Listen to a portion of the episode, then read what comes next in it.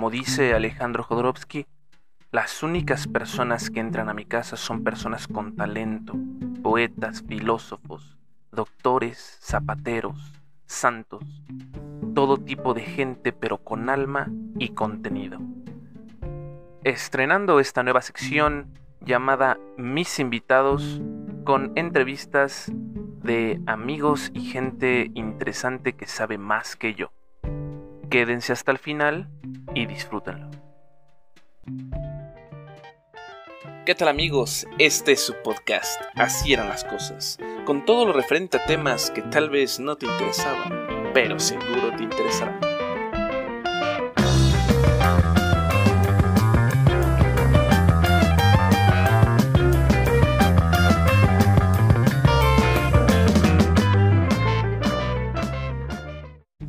¿Qué tal amigos? Bienvenidos a este su podcast, ya de costumbre, eh, teniendo como siempre estos temas medio extraños que sé que no mucha gente escucha, pero que los que sí los aprecian bastante.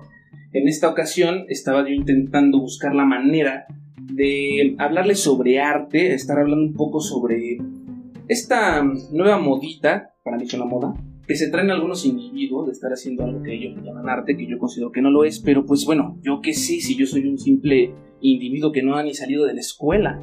Entonces, para eso les traigo a un muy buen amigo que tuve la oportunidad de conocer ya hace un par de años en unos asuntos de justamente incrementar la intelectualidad y el espíritu. Justamente conocí a este a este individuo que realmente me da mucho gusto tener aquí, que hace mucho tiempo también no veía y que siempre que platico con él, ya sea por una llamada por teléfono para preguntarle la hora, terminamos hablando una hora de quién sabe cuántos temas. Entonces decidí que, así como esas llamadas telefónicas, mejor por qué no grabar una para que ustedes escuchen realmente de lo que de los conocimientos que tiene, que tiene este sujeto. Entonces, les presento, queridos amigos, a un muy buen amigo, bello, sapiente, inteligente, buen mozo, de buenas costumbres, a mi querido amigo Jaime Tamayo. Bienvenido, Jaime. Gracias, mi querido Héctor. Como dicen, uno termina como la era borgiana, ¿no? Pidiendo disculpas del halago. Pero bueno. Exactamente. Bueno, eh, yo me he dedicado al arte de forma formal desde hace más de ya casi 30 años.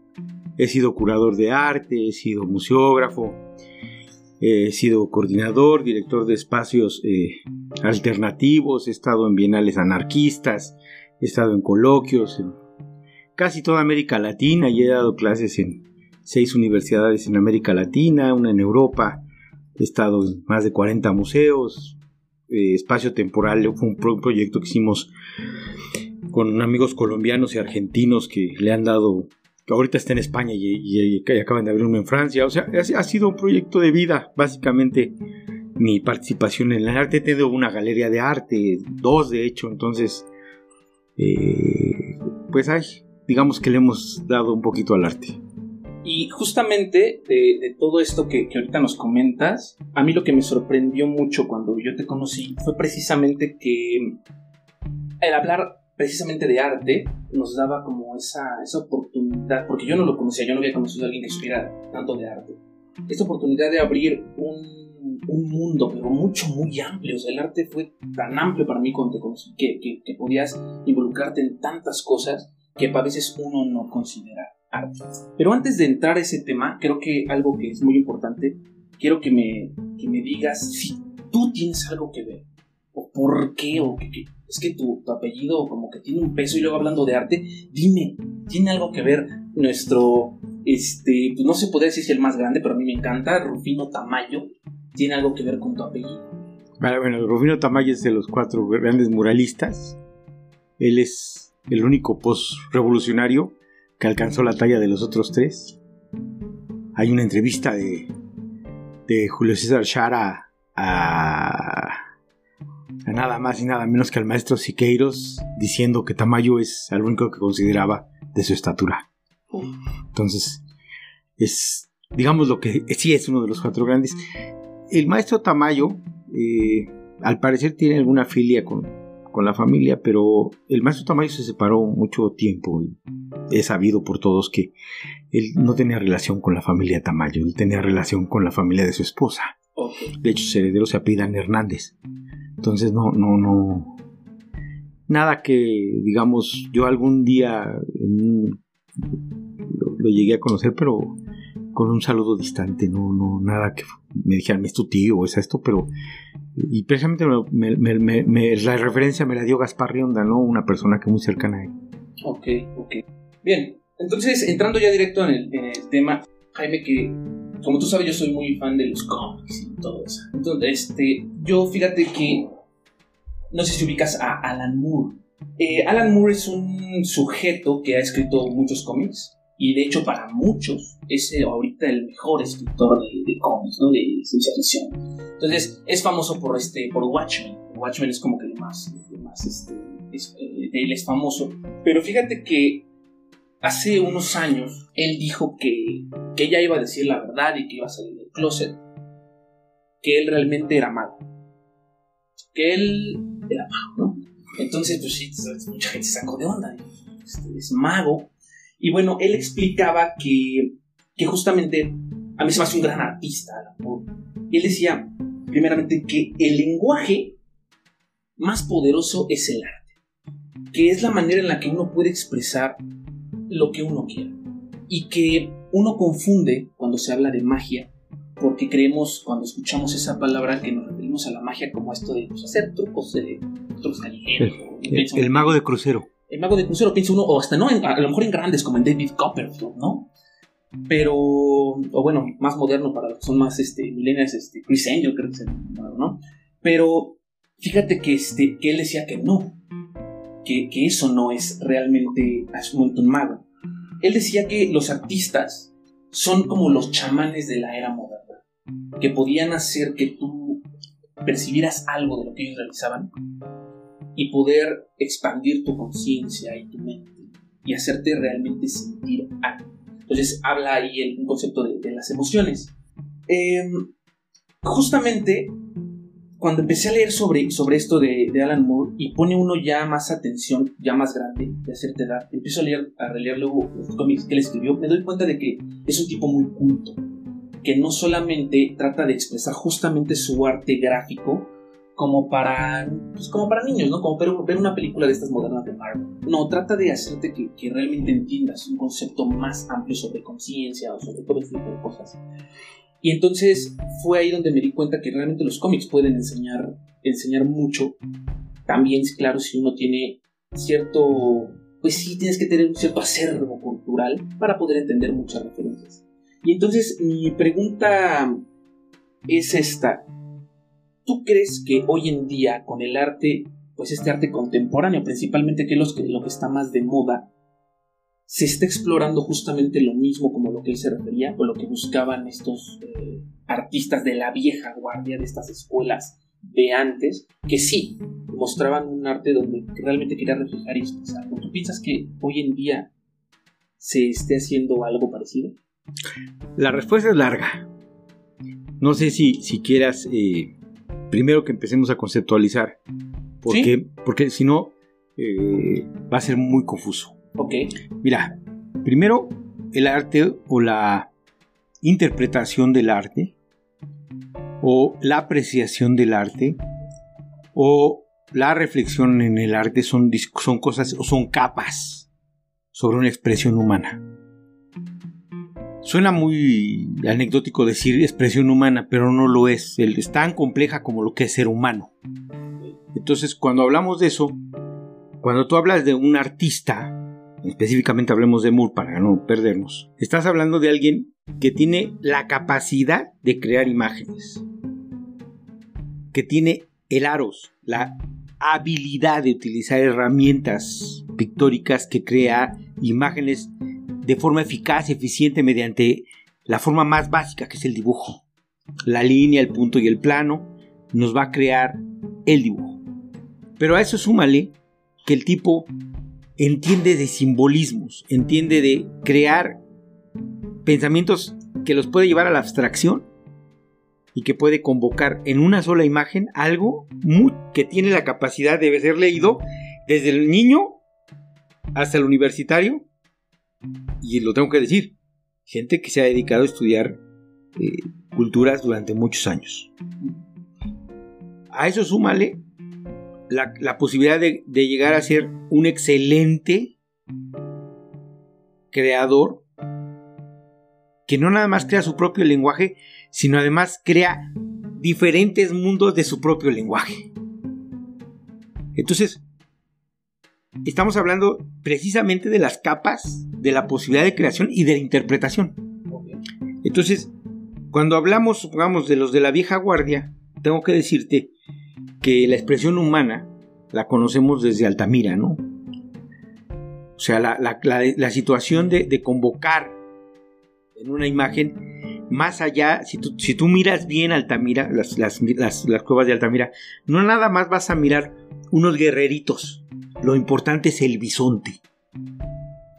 Si tú miras las dos imágenes, te vas a dar que uno es un abstracto impresionante, son cuatro palos ahí, pero en cambio el bisonte tiene textura, tiene tamaño, tiene profundidad. Es una, son piezas en donde lo importante era el bisonte, no quien lo dibujaba.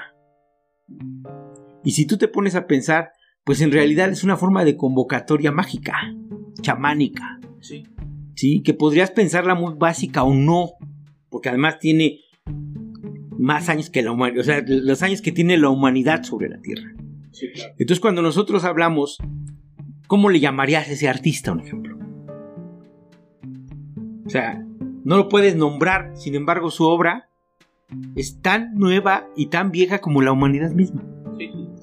Entonces, cuando estamos hablando de creadores que conceptualizan esta imagen a la vez tan sencilla pero tan profundamente compleja, estás frente a un pensador.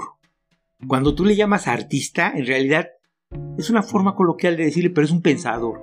Es un ser, es un ser humano que se dedicó a solucionar una situación en donde todos entendieran lo que él quería que vieras. ¿Qué era lo que querías que vieras? ¿Una casa del bisonte o el bisonte? El bisonte. Otro ejemplo. Hay unas en donde está la mano y está el vacío de la mano. ¿Qué nos quería mostrar? ¿Una ausencia o una presencia? ¿Una convocatoria de lo que está o de lo que no está? Son las preguntas que se sueltan al momento de armar una imagen y que te presentan ante el otro. Entonces, cuando nosotros hablamos de arte, sí tenemos que hablar de piezas de arte, no, no el arte alegóricamente así, diciendo esto es arte, esto no es arte, no, no, no. Cada, cada pieza conceptualizada, cada pieza se debe de tener un análisis y hay veces que cuando nosotros hacemos un análisis de una serie de piezas nos damos cuenta que estamos frente a un gran creador, como es el caso del que estamos hablando. ¿No? Porque no nada más es hablar de la imagen, es hablar del discurso, es hablar de la ética, de la estética, es hablar de todo un ciclo eh, eh, comunicacional y también de todo un ciclo eh, estético.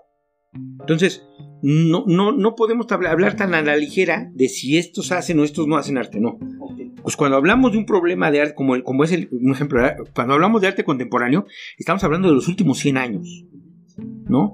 Entonces, un ejemplo, Podemos hablar ahorita de Marcel Duchamp, o sea, hubo una, una, exposición muy absurda aquí en el, en, este, en el Museo de Sumaya, en los alrededores. contexto. Eh, de Jeff Koons y, Marcel Duchamp. El que ubicas a Koons es el que hace los perritos estos que son de globo. Y Marcel Duchamp fue el que puso un migitorio en una, en, una, en una feria de arte, no en una exposición de arte. Que la gente no también, hay que entender cosas. Una cosa es el mercado del arte, otra es los espacios consagratorios de arte, que eran los museos, que aquí en México y en muchos países del mundo se ha corrompido y ahora son pequeñas galerías de las grandes, o sea, son escaparates de las grandes galerías que mueven intereses económicos, ¿no? Que, no necesariamente... pusieron, eh, puso un migitorio, o sea, para que no, lo ve la gente, entonces buscaron las imágenes para el video ponerlos, pero eh, ponen migitorio. Que por cierto no lo firma como Marcel Duchamp, sino como R. Ajá, y le llama fuente. Porque el concepto abstracto de una fuente. Sí sí, sí, sí, Y el otro cuate es el que hace estos perritos este como de globo que hace un payaso. Pero los hace en titanio. No, no, los hace en titanio y unas mega esculturas. sí. no, pero bueno. Lo, lo, que yo te Venden hasta coliges, he visto que... Sí, sí, sí, no, es un fenómeno, es un fenómeno comercial. O sea, lo, que pasa es que volvemos a lo mismo, o sea, bueno, Jeff Koons tiene fotos pornográficas y las pone como arte. Volvemos a lo mismo. ¿Cuál es, cuál, cuál es ¿Cuál es la idea de Jeff Koons? Tú sabes cuestionar la idea del arte en sí mismo a partir del cansancio de un discurso que se viene dando a partir de, que se agotaron los sismos, donde se cuestionan las ideas eh, tradicionales, por decirlo de alguna de otra manera, de los soportes, de los materiales, de la propia, de la propia creación de conceptos. ¿Por qué? Porque es importante, en su momento fue muy importante y fue muy refrescante y sobre todo fue muy cuestionador de lo que estábamos haciendo o de lo que hemos hecho hasta hoy como humanidad. Yo quiero decirte que, y tú lo sabes, en el siglo XIX se creía que la humanidad era, iba en el caballo trotante de del, del finalismo y entonces teníamos la solución de todo y teníamos la neta. Y vienen las guerras y se cagan en todo, ¿no? Porque nos dicen, ni, ni tenemos, curiosamente, Aquí la estética no se puede despojar de la ética, entonces éticamente qué somos, qué hemos hecho de la, del mundo, y aquí viene la otra pregunta, estéticamente también. Porque así como hay lo bello, hay lo horrible y, y, sigue siendo fascinante. Oye, y entonces, para poder seguir y, tener entonces un poco claro en esto, ¿sí? sin perder el hilo, ¿cómo, ¿cómo mides este...? Porque ahorita me está quedando claro algo. Sí es cierto, o sea, una parte es este, este también arte que ya nada más es, digamos, como para, pues, acaparar medios y, pues, generar, ¿no? Recursos, muchas veces es como un comercial, pero ¿Cómo entonces mides? ¿Cómo yo puedo medir? ¿Qué ¿Cuáles son los parámetros que se utilizan para poder medir, por ejemplo, no solamente económicamente, sino todo este valor que genera una obra de arte? Por ejemplo, este mingitorio que puso este individuo.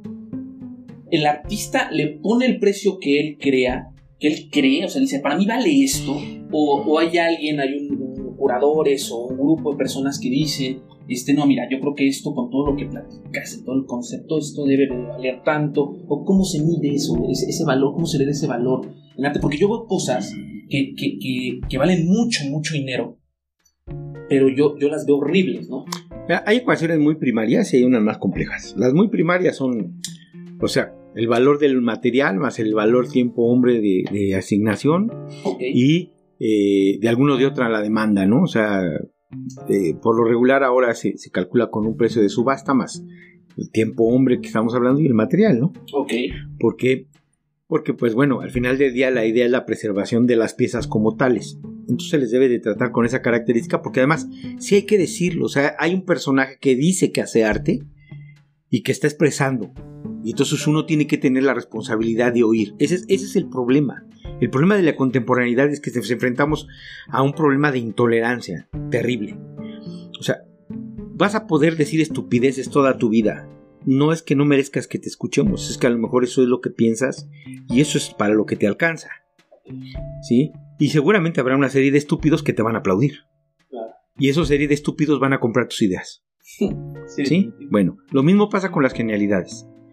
Entonces, la fortuna de mercado no tiene que ver con la fortuna de crítica, no tiene que ver aún con la popularidad del hecho. Voy a darte un ejemplo, Frida Kahlo.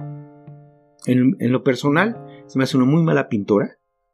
Lo que pintó bien, tenemos duda de que lo haya pintado, pero daremos el crédito que lo pintó. Fue muy poco.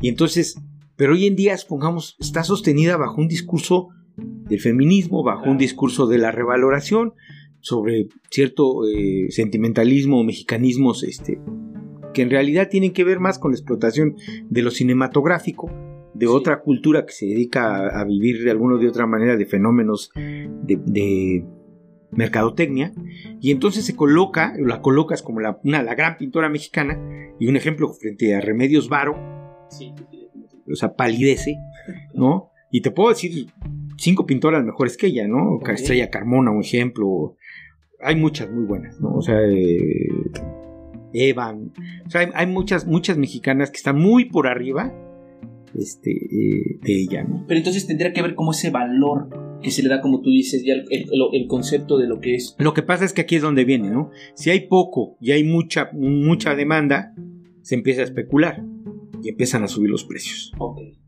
Si hay, eh, ¿cómo se llama? Si además de eso le, guardas que hay, eh, pasa el tiempo y hay una revaloración de, los conceptos como tales digamos que en el servicio, un ejemplo ahora, tú, tú ves que eh, están reparando herramientas viejas, ¿no? O sea, o sea, cualquiera que sepa de resistencia de materiales sabe que es la inversión más estúpida que se puede hacer, pero se ven bonitos. Sí, claro. Ya no tienen un valor práctico, tienen un valor estético. Entonces aquí el problema radica en que esos cuadritos que en realidad eran para ir a llevarlos a la Virgen de Guadalupe, que se llaman exvotos, ahora se cuelgan en la sala. y si es la sala de un, de un hombre millonario, te va a decir me costó un millón de dólares. Y si tiene su propio banco en donde lo puede asegurar por un millón de dólares, va a valer un millón de dólares. Y no tiene que ver con los curadores o con los valuadores. Es un fenómeno totalmente comercial. Eso, eso es complicado porque entonces, mira, te voy a contar lo, que a mí me pasó. Yo casi nunca, este, eh, me, o sea, me invitaron a ese museo y, fui. Y hicieron una, no sé si eran unos egresados de, acaban de salir de no sé qué escuela, porque realmente no escuché yo una escuela así como la Esmeralda, ¿no? O sea, no sé qué eras.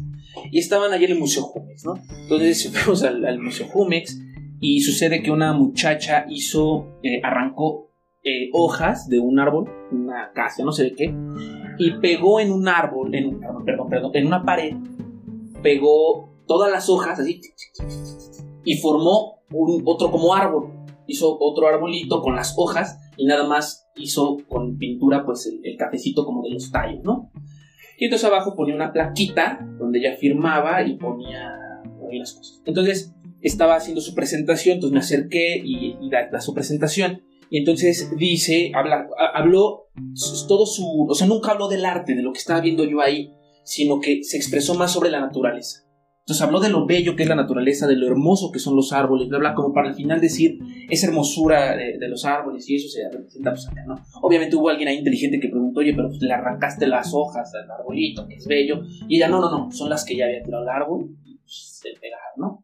O sea, la naturaleza me lo otorgó para yo hacer esta obra. Bueno, lo interesante fue cuando un sujeto, yo, yo la verdad en mi ignorancia no sabía qué preguntar. A mí se me hacía tonto eso, dije, chale. Pero, pero preguntó un, sujeto, oye, bueno, ¿y cuánto vale tu obra de arte? Y cómo me la entregas, ¿no? O sea, me entregas el muro, vas a mi casa y tú las pegas o cómo, cómo está la cosa. Y entonces ella dice, mira, esta obra te vale ciento y tantos mil pesos. El único que yo hago es que te entrego una plaquita como esta y tú vas a agarrar cualquier árbol que haya desprendido sus hojas, las llevas tus hojas, las pegas tú en tu pared y pegas este esta laminita abajo y ya con eso ya es la obra de arte. Digo, yo en mi ignorancia creo yo que eso, a mí, a mí eso se me hace absurdo, ¿no? Yo digo, bueno, es que eso, a veces yo tengo el problema de que en el arte veo como que digo, pues eso podría haberlo hecho yo. Claro, tal vez podría decir, pero no se te ocurrió, por eso no eres artista. Entonces digo, bueno, bueno, sí, tal vez. Pero tal vez no sé si tiene que ver más por el hecho de que, porque me ha pasado que estos muchachos. No, es que, es que ahí, ahí es donde nos perdemos. Voy, a, que te interrumpa. No cualquiera que diga que hace arte es artista. Ni cualquiera hace arte.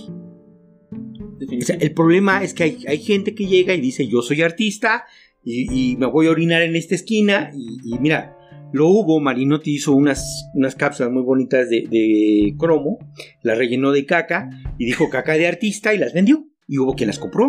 Y hay 8 o 7 museos en Europa con caca de artista en cápsulas de cromo. Ok. Reitero, en su momento, o sea, hace 100 años, podría haber sido interesante y hasta cómico y podía haberse nos podíamos haber muerto de estos grandes tesoros de los Saurus, de los, del Group, del, Museo de Louvre o, de, o del Museo de Ámsterdam, del British Museum. Y decíamos, o sea, eh, hoy, hoy recogemos un plato hecho pedazos de hace 2000 años, hoy la gran pieza de... O sea, no. O sea, los tinteros, los tinteros otihuacanes no son arte prehispánico son piezas prehispánicas. De acuerdo. No podemos, no se me estoy explicando. Sí, sí, sí. En cambio, cuando hablamos de una lápida, la lápida de Pacal, ah, ah, ah, estamos hablando de otros elementos que nos permiten ver, dilucidar el, el tallado, etc. ¿sí? Y la simbología, la iconografía, lo que nos quieren decir, son, es complejo la interpretación del arte. Cuando llega un artista que dice que hace arte, por eso existían los curadores. Yo, yo estoy muy en, en contra de que el artista se vuelva curador y de que el curador sea un dictador. Debe, debe de, haber necesariamente elementos que nos permitan decir que no y que sí. Porque precisamente esta imposición del discurso del arte se ha venido diluyendo en, la, en el desprestigio de la falta de sustento. Mira, pero no nada más en el arte. Te voy a dar un ejemplo. Y va a sonar que le estoy tirando, pero pues tiene que ver. Están cerrando el río de los remedios. Y van a hacer un, un gran parque temático sobre qué crees. Sobre el río. El agua. Ok. Tapar un río para hacer un arte, un, un, un, un parque temático sobre el agua. Pero ¿sabes qué es lo más ridículo? En un área en donde el gobierno local violenta los derechos humanos de los habitantes y no les da ni el mínimo requerido que son 50 litros por persona. Sí, sí. Es una ofensa a la inteligencia. Desafortunadamente, ese es el mundo en el que nos rodeamos hoy. O sea, no, no hay, eh, no, no, no hay un, o sea, te voy a decir cómo es. Esas se llaman ocurrencias, no llegan a tener la- la- la- el tamaño de un concepto, a solidificarlo y decir, ah, bueno, tenemos- vamos a analizar el concepto del Señor para meterle un juicio estético, ético, teleológico. O sea, no, no, no ocurre. Entonces, ¿qué es lo que, lo que pasa? Que los espacios artísticos que supuestamente tenían que ser consagratorios como los museos, se convierten en prácticas de estudiantes de, de arte. Y entonces llegan, dicen estupideces y bueno, digo, yo, yo no tengo nada contra la persona que lo haya hecho. Es más, a lo mejor estoy cayendo en un exceso y me disculpo. Pero lo que intento decirte es que, ¿qué pasa? Pues que quedas en la confusión y, que, y quedas en la confusión y entonces los dejamos desprotegidos. ¿Por qué? Porque precisamente, o sea, el, el problema es que cualquiera que diga hace arte desprestigia su propia forma de vida, un título que debería de estar... eh, eh, y, y es que es esta depredación educativa de todo ponerle cédula profesional y título, ¿no? Hay títulos de curador de arte y cuando el título de curador de arte te lo daban por ser conocedor de discurso filosófico, discurso histórico, discurso estético, ético, de entender tu contemporaneidad, tu tiempo, y si no, la especialidad arqueológica en la que estabas, histórica, bla, bla, bla. Ahora hay curadores de arte, pero le- les preguntas algo complejo sobre algún simbolismo y no saben porque te dicen, ah, es que la curaduría es un proceso y todo es procesual. Entonces, ahí hay un problema. ¿no? Lo mismo ocurre con los artistas. O sea, los, art- los ar- los artesanos o los artistas aprendían un aros, un- una... Entonces eran escultores, eran grabadores, eran... Claro. Y de repente hoy les enseñan a pensar, son artistas conceptuales. O sea, pero espérame, oiga, maestro, pero ¿y, y- y cómo? No, no, no te preocupes, con Jeff Koons manda a hacer fundición, tú no eres fundidor ni eres agrandador, en- ¿para qué quieres saber? O sea, no, no es cierto, sí hay que saber, sí hay que entender si están haciendo bien o no un proceso. Y si el discurso, o sea, y aquí voy a, entrar en, otro, en otro tema. Bien, entonces, eh, fíjate, Jaime, tengo aquí una, una onda. Por ejemplo, yo sé cómo, de, de lo poco que yo conozco, sé más o menos de dónde viene todo este concepto, pues, de las bellas artes, pero yo pienso también, por ejemplo, en las artes liberales, ¿no? Todo esto del trivium, el quadrivium. ¿A qué voy? En que eso también está considerado como en este caso, pues, son las artes liberales. Hay un cuate que no, no lo hace bien, pero voy a poner el ejemplo. Es un individuo que está vendiendo obras invisibles, ¿sí? O sea, en el piso pega una cinta de así por dos metros por dos metros, un cuadrado, y dice que es una obra invisible. Su discurso es muy chafa, o sea, no te convence de nada y obras invisibles y las dan cientos de dólares, ¿no? Y, él dice que ya está preparando su siguiente obra. Y es así, o sea, invisible. Bueno, ni siquiera se ve como que le haga eh, porque dice que es como una escultura. Ni siquiera ves que agarra un martillo invisible y me dices, bueno, pues que se aventó cuatro días haciéndole así, ¿no? Pues a lo mejor sí, ¿no? Es su tiempo. No, nada más de repente llega, pone y ya está. Ok.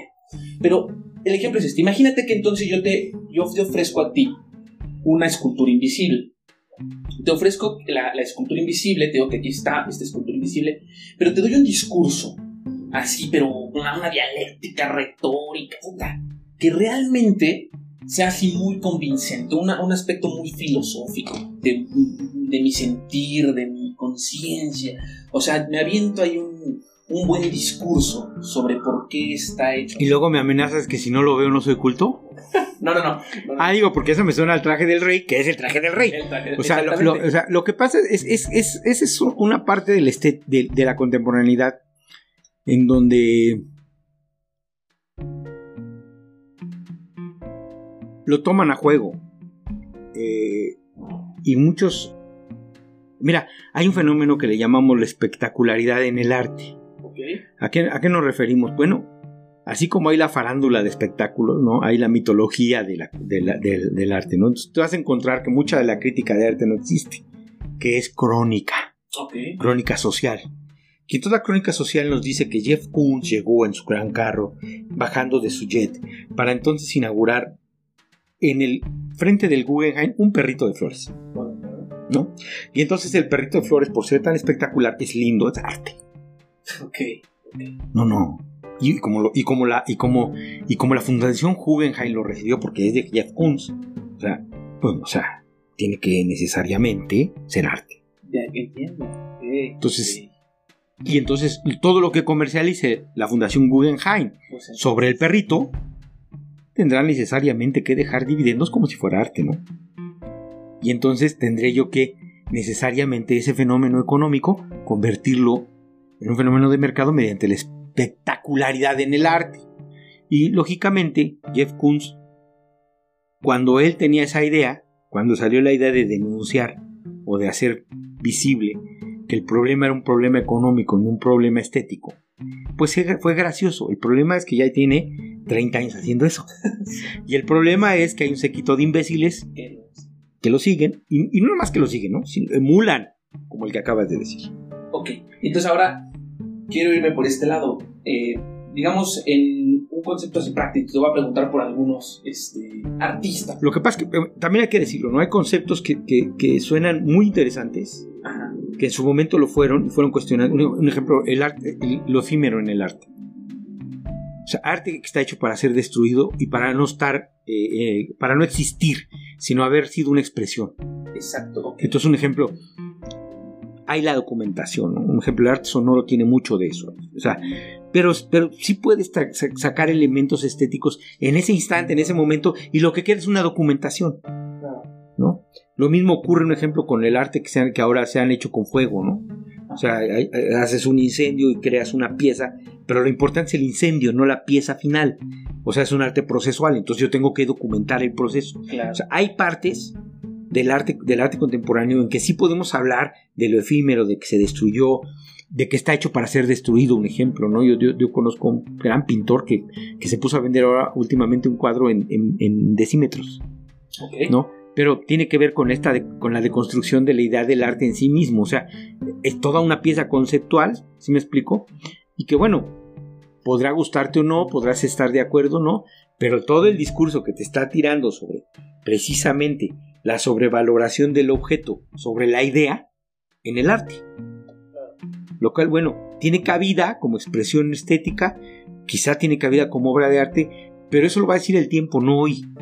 No que un curador te diga, eso es la pieza, cabrón, de- de- Sí, sí, sí. de, de tu existencia. No. Muchos de nuestros discursos, tú mejor que nadie sabes, son temporales, ¿sí? son, son, no, no van a tener una, una- un, un peso, no van a ser piezas eh, contundentes en, en- estética. O sea, voy a darte un ejemplo que ahorita está cobrando mucha fuerza. Durante más de 2500 años, el arte fue cristiano. Como en su momento de hablar de los dioses era hablar de obras de arte, pero vamos, un ejemplo, el valor del, del arte griego que se ha recuperado de las, de, de las excavaciones arqueológicas.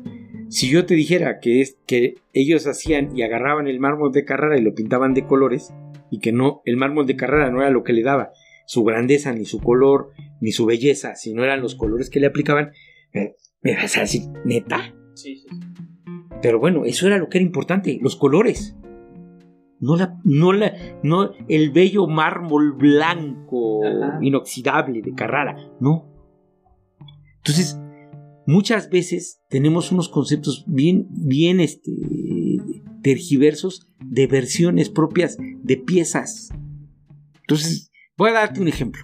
Si tú le preguntas a una arqueóloga mayista qué es la tumba de Pacal, te va a decir, es el dios, es, el hombre Pacal convirtiéndose en dios, naciendo en una ceiba del estómago y arriba hay una guacamaya que es el cielo. Pregúntaselo a alguien que cree en la ufología. Eso es un astronauta. Ah, claro, sí, sí, lo he escuchado, claro.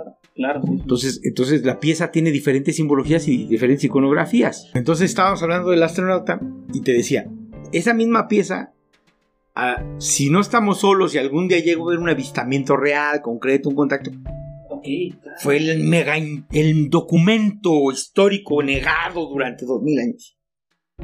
Sí, Pero si eso no llega a pasar, va a seguir siendo lo que acabamos de decir porque los señores arqueólogos dicen eso. Claro, ok. Entonces son discursos. Pero hay un problema. Hay discursos que necesariamente requieren sustentaciones metodológicas. Y ahí es en donde empieza a flaquear todo. ¿Por qué? Porque la crítica de arte se ha convertido en opinión. Me gusta, no me gusta. Sí, sí. Chévere, no es cierto.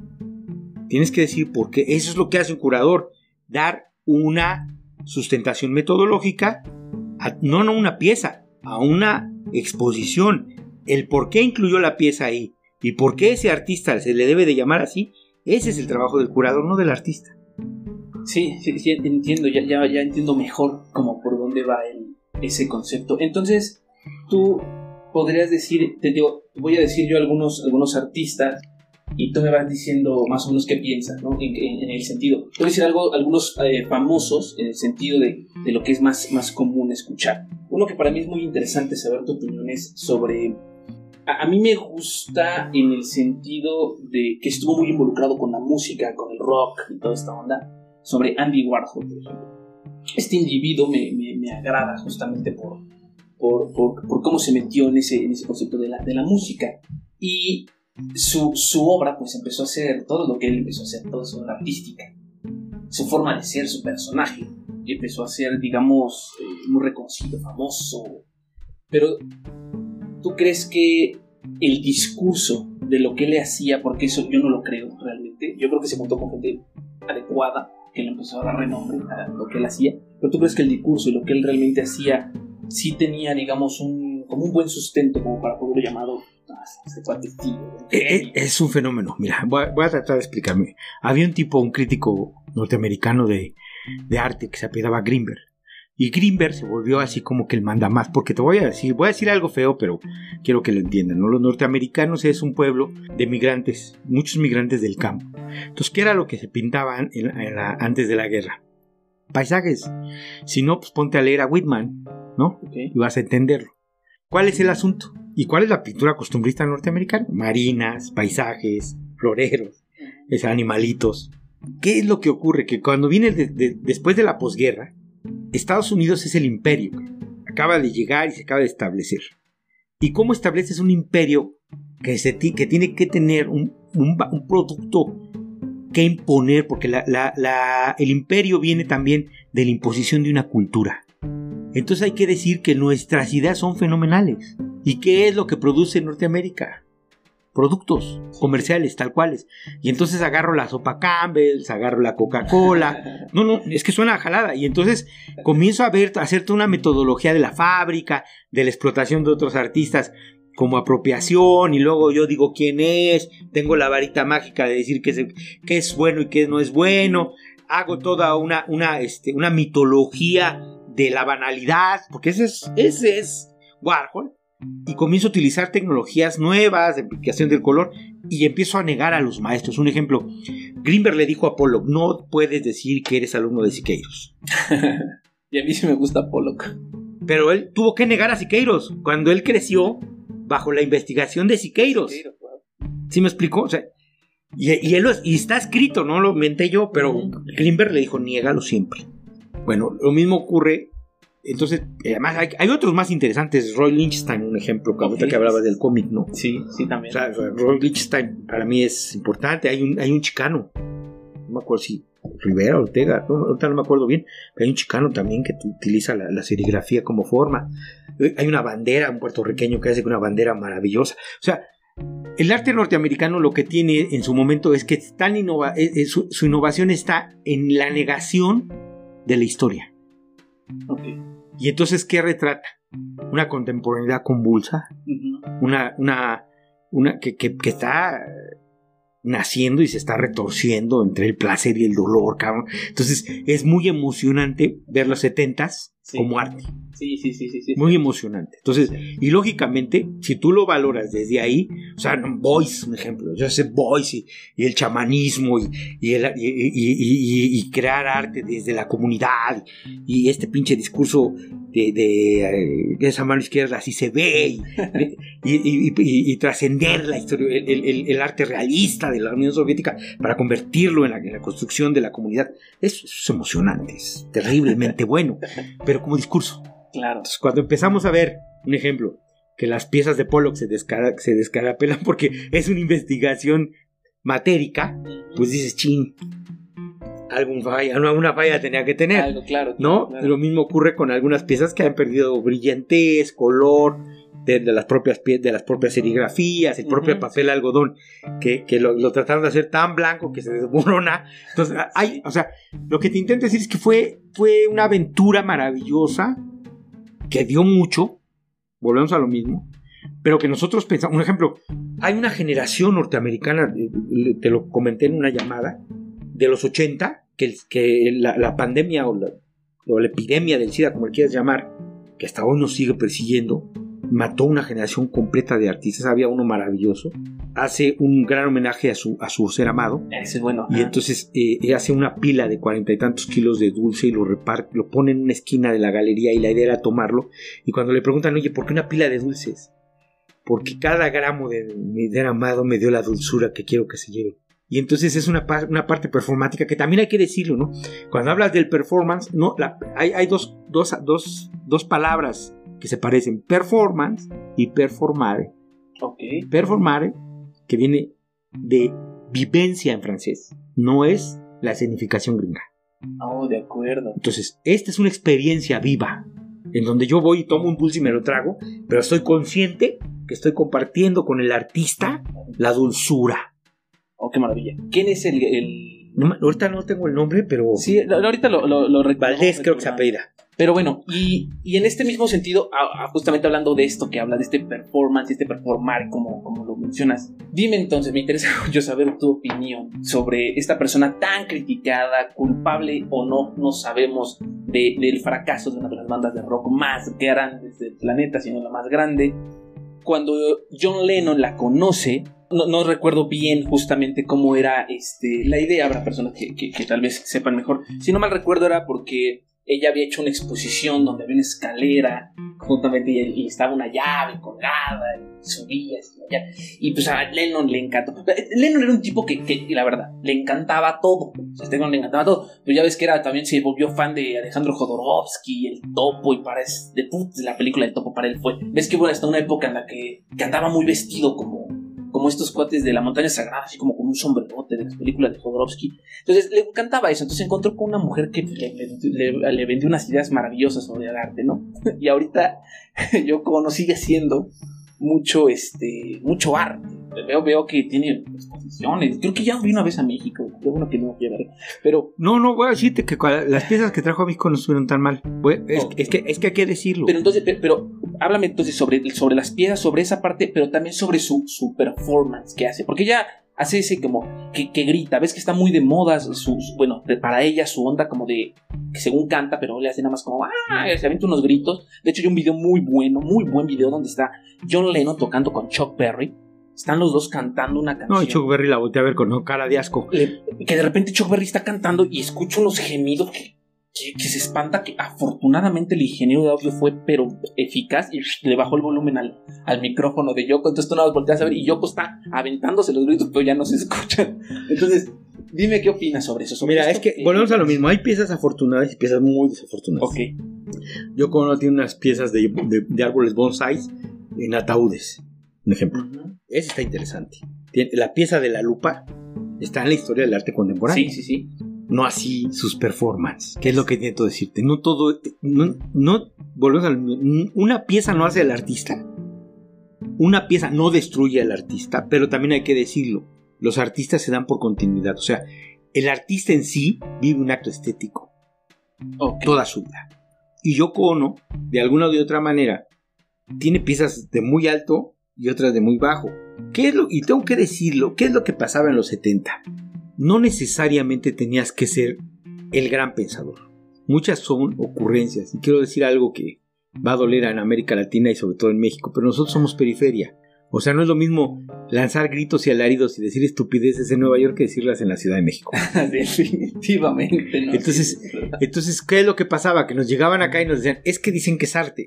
Y entonces no había, pero digo, y allá el imperio no iba a decir, no, es que tenemos una loca, ¿no? Claro. Pero los ingleses sí se lo decían, un ejemplo. Sí, sí, sí. O sea, pues, haga, haga piezas, no cante, no haga performance, le salen mal. Es un ejemplo, o sea, yo el, cuando, cuando protestan contra la guerra y, el, la explotación de capitalismo se meten a la cama los dos y, tienen a los sirvientes dándoles de comer, limpiando, o sea, pues es una ridiculez. Y eso es mucho de lo que yo te decía, o sea, el arte sí hay simulaciones. Y entonces cuando hay, cuando el arte cae en una simulación que es tan grotesca, se desnuda el traje del rey. Y ese es el gran problema de Yoko Hay piezas muy buenas, pero a veces las simulaciones salen tan mal que pareciera que no lo es. Claro, claro. Y entonces, eh, junto, junto, con todas estas vivencias y todo esto que, de, estas personas que llevan, digamos, este personaje encima, por ejemplo, ¿qué sucede con un sujeto como, como Dalí? Que, que siempre fue a, mí, me gusta mucho. De hecho, en esta mesa no se ve porque es este mantelito, pero abajo tengo un rompecabezas de, de Dalí con una obra. Y a mí tengo, me gusta mucho, pero sin embargo entiendo que también este cuate era un, era un showman. O sea, era un personaje. Sí, pero fíjate, tengo que decirlo. O sea, pero ese showman venía. Era un conocedor del simbolismo, ¿no? Sí. Él, sí se autodeterminaba genio. Mira, yo, yo, lo tengo que decir. Para mí eh, es la iconografía del mago, un ejemplo. Él es el mago en sí, no encarna en la tierra. El gran estafador, pero a la vez todo el mundo quiere a Dalí, todo el mundo le cree a Dalí y tienes que estar a la altura de Dalí. ¿no? Y entonces, lo tengo que decir, o sea, cuando dibuja y pinta, es más dibujante que pintor. Pero hace unas cosas, o sea, el, transcurrir del tiempo, un ejemplo, lo conocemos como los relojes blandos. O sea, quien me diga que esa pieza no le gusta, pues nació en otro país, me explico. Y creo que tal vez es la, pintura que más, eh, podemos decirlo meme, no sé cómo llamarlo, tiene, ¿no? Hay muchos, eh, muchas imágenes que eh, hablan. no, lo, también, también o sea, hay muchas piezas, el Gran Masturbador es otra gran pieza. Aquí hace muchísimos años vino a, un lugar que se llamaba el Centro Cultural de Arte Contemporáneo de Televisa, Los Dalís. Y, fue, una, fue una exposición maravillosa, me corrieron dos veces. por, porque, por fetichista. Pero bueno, la historia es que fue muy interesante porque precisamente ahí es donde, donde tú lo que acabas de decir. O sea, no hay un reto a lo que sientes, hay un reto a que piensas. O sea, porque no es lo mismo ver a Dalí paseando un oso hormiguero en Nueva York como si fuera un perro, o firmando una servilleta y diciendo esto es lo que vale Dalí, que viendo un, cuadro de esos. Claro. O Dalí haciendo su performática vida en su palacete en España. Sí, sí. Y diciéndole a Jacob Sabdos que era un imbécil. Ah, es que bueno, esa entrevista de que hizo Jacob. No, no, a ver, pues sí, pero también el, problema radica es que no puedes. Volvemos a lo mismo, no existía, no existía la televisión para gente inteligente. Sí, bueno, también. La caja idiota educaba idiotas. Pero bueno, volvemos a lo mismo. Tenemos que entender la figura de Dalí dentro de un mundo de la posguerra, en donde nos estamos cuestionando la propia realidad como elemento constructivo o destructivo. O sea, ¿cuál es nuestra ética y cuál es nuestra estética? ¿La destrucción? ¿Lo absurdo? ¿Cuál es nuestra estética? Si somos una raza que se ha dedicado a automatarse, que se ha dedicado a destruir y depredar su planeta. Y entonces Ali se va de este mundo. Y entonces avientan un sustentan un gran discurso sobre el surrealismo y lo transminan a la existencia. Todas las artes y la propia existencia como lo hizo Dalí. Sí, Entonces, si me preguntas, pues dentro de un discurso ideológico, Dalí era el gran cartel viviente. No, definitivamente, definitivamente. Sí, porque realmente yo, yo sí creo que mucho era justo eso, eh, show, o sea, a veces siento que, que, lo exageraba, pero de todo lo que, lo que plasmaba en sus ideas y la forma de expresarse, sí se daba uno cuenta, y más cuando eres letrado un poco en esos temas, de que realmente tenía un gran conocimiento precisamente sobre el simbolismo, hablaba mucho de temas que, que creo yo que en esa época se tocaban poco, de que realmente había gente que se metía poco, poco en eso. No, además en una España que estaba regresando al medievo. También. Con Franco en ese momento. O sea, no, no, es, es, es un mundo. Dalí es una afrenta a la idea de racionalidad de ese tambor decimonónico que dice nosotros somos la verdad. Y Dalí dice, no es cierto. Sí, sí, sí. Es más, su moral me da asco. sí, definitivamente. Entonces, en ese momento se necesitaban esas voces. Sí. Y se necesitaban esos gestos. Y por eso, cuando vemos la obra de ellos, empezamos a hablar de discursos de lo gestual, de lo deconstructivo, de, de, muchas cuestiones que tienen que ver con las diversas formas, no de destruir, sino de deconstruir la realidad. Claro. Y ahora, ¿qué piensas este, de un cuate que me, se me hace muy sorprendente? Yo siempre digo que me gusta, pero por, por hacer la payasada, ¿no? Como para sacar de ondas, muchos no lo conocen, pero igual voy a mostrar este un, un video, lo, lo, no lo hizo famoso, pero lo mencionan, de hecho en una, en una película, la primerita película de Iron Man, creo que es en la primera, donde Iron Man está muy subido de tono, ¿no? Este cuate ya se siente porque es el superhéroe y de repente agarra, este, llega la, su asistente y le dice, oye, hay unas obras de arte, las vas a querer, las compro, ¿qué onda? ¿no? Y este cuate se ve como que ni sabe, tú cómpralo. Y en eso dice, es más, hablando de arte, esto sí es arte. Y entonces agarra un cuadro este, de la, la cara de Iron Man. Dice, esto es arte, lo va a colgar. Entonces se va a mover a colgarlo. Y cuando se lo va a colgar, hay otro cuadro en el lugar donde lo va, donde lo va a poner. Entonces agarra ese cuadro, lo quita, lo trata mal, ¿no? Y lo avienta por ahí. Y pone su cuadro. Y entonces la muchacha esta que se ve que sí es conocedora de arte porque es la que le, como que le cura sus obras, le dice, ¿qué? O sea, el cuadro es un, es un cuadro con un lienzo, si no mal recuerdo, blanco, o sea, todo blanco, y una pincelada así gruesa, como de una, eh, más o menos de como de 5 pulgadas, yo creo, la, la brocha, así, ¡oh! de negro. Y entonces la muchacha está, la chava le dice, ¿qué? ¿Vas a quitar el Barnett Newman y vas a poner ese cuadro? Y pues, como que no le entiende y se me vale y lo cuelga. Entonces yo, yo, yo agarré y dije, Barnett Newman, ¿quién es? Y me metí a ver su, su obra y es un sujeto, seguro tú lo conoces mejor que yo, pero que, que tiene, pinta todo de, de verde con tú y hace una raya amarilla. Ya. Y una, una línea negra. Ya estoy con. Y cuando ves los precios de obras de ese calibre, es cuando yo regreso y digo, ¿por qué? Eh, Pollock, para la gente que no, no, sabe quién es, quién es Pollock, es un sujeto que, no sé si tú, sabrás mejor, pero no sé si él es el que popularizó, porque ahora se ve un poco más, yo lo he visto más ya hasta en las redes sociales, gente que lo hace, estas pinturas como de manchazos, ¿no? No, no, a ver, hay una, hay una broma de mal gusto que dice que Pollock pintaba con el culo, porque era una forma de, de, de, de se llama expresionismo. Sí, ah, bueno, entonces te cuentas este, ¿no? Que pinta así como... Pero no se parecen, ¿eh? Ni, ni, son de las mismas, de los mismos sismos, porque, que- porque aquí te voy a decir, lo que pasa es que volvemos a lo mismo.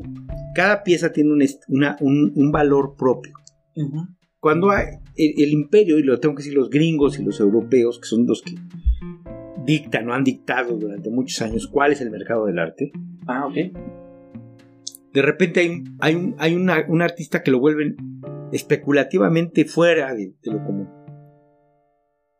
Y entonces te- te- hay una serie de, de críticos, pues digámoslo a sueldo, que tienen que hablar de los elementos matéricos y de la componente y de la idea que le dan sustento. ¿no? O sea, cuando- entonces, cuando nosotros empezamos a hablar de la, lin- de la punta línea, eh, perdón, punto línea y plano, Todo esto que hablaba Kandinsky. Kandinsky, Una chulada. y entonces, co- y entonces lo lleva al abstracto último de quien estamos hablando.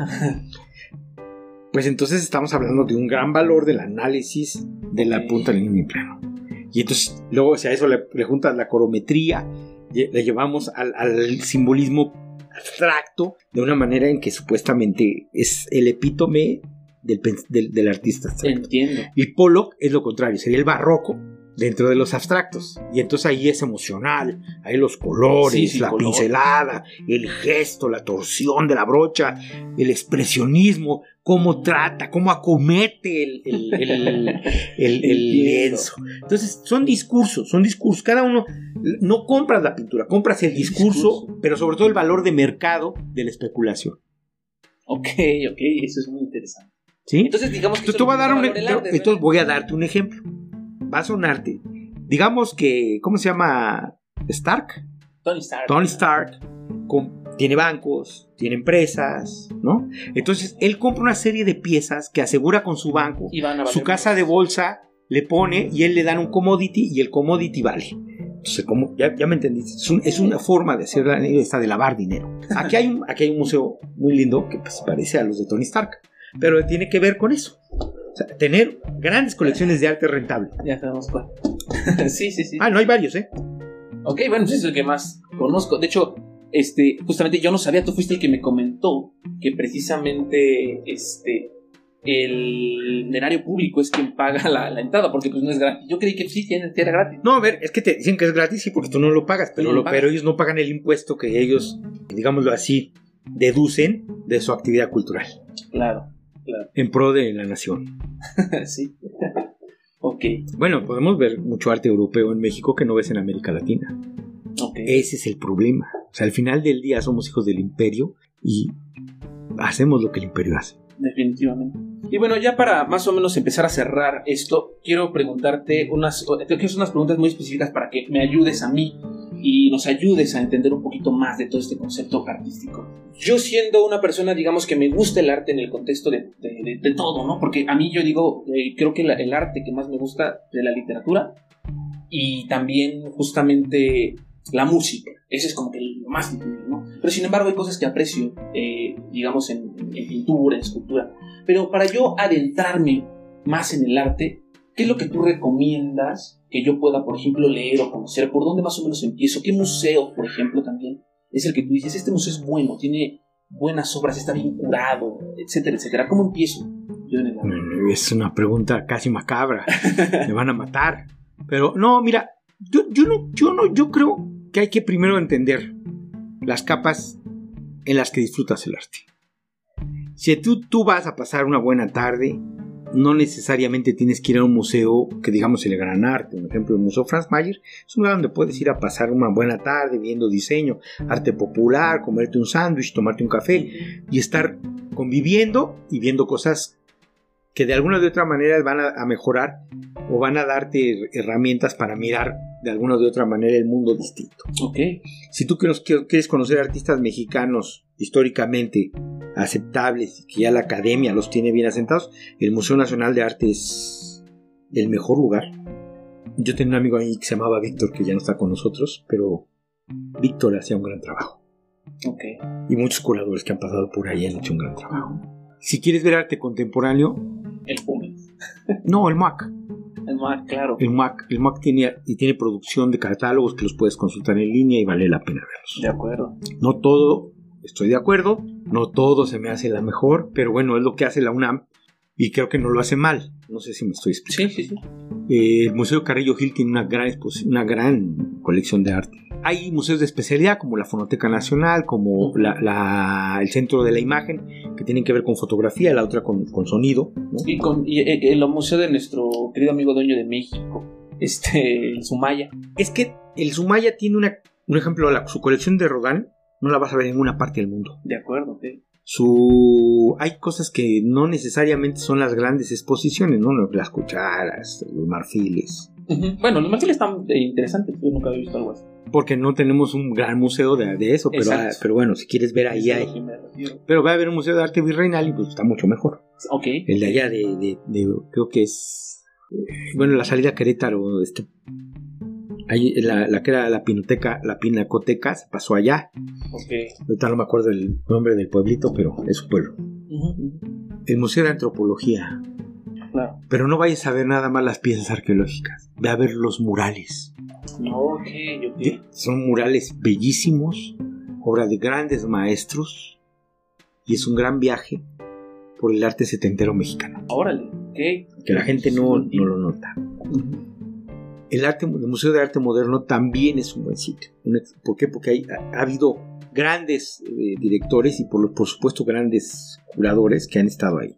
Y, literatura, de literatura, por ejemplo, para involucrarse en la música, en la música, perdón, en el arte total, o sea, que tú este, digas, mira, este, este es un buen libro que explica sobre ya tal vez historia del arte, digamos, para comenzar. Lo que pasa es que, mira, te voy, a tener que decir, vamos, Gombrich. Gombrich es un historiador eh, muy ortodoxo, ¿no? Que te va a hablar de las grandes culturas y las culturas, no, las, volvemos a lo mismo, estamos en la periferia. Entonces, nos va a llegar hasta el modernismo de la mano, si me explico, pero no nos va a dar arte contemporáneo. Hay una antología cubana de Mosqueda, Gerardo Mosqueda, que se llama Del Pop al Post, que está interesante porque habla precisamente del arte de los 80s, 90s.